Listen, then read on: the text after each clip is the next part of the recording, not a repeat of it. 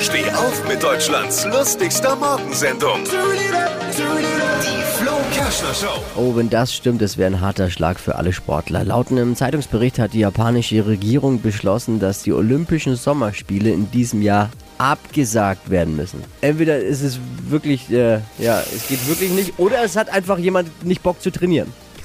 harter Schlag natürlich auch für alle Hersteller von Dopingmitteln jetzt. Alle Gags von Flo Kerschner in einem Podcast. Jetzt neu, bereit zum Nachhören. Flo's Gags des Tages. Klick Hitradio N1.de.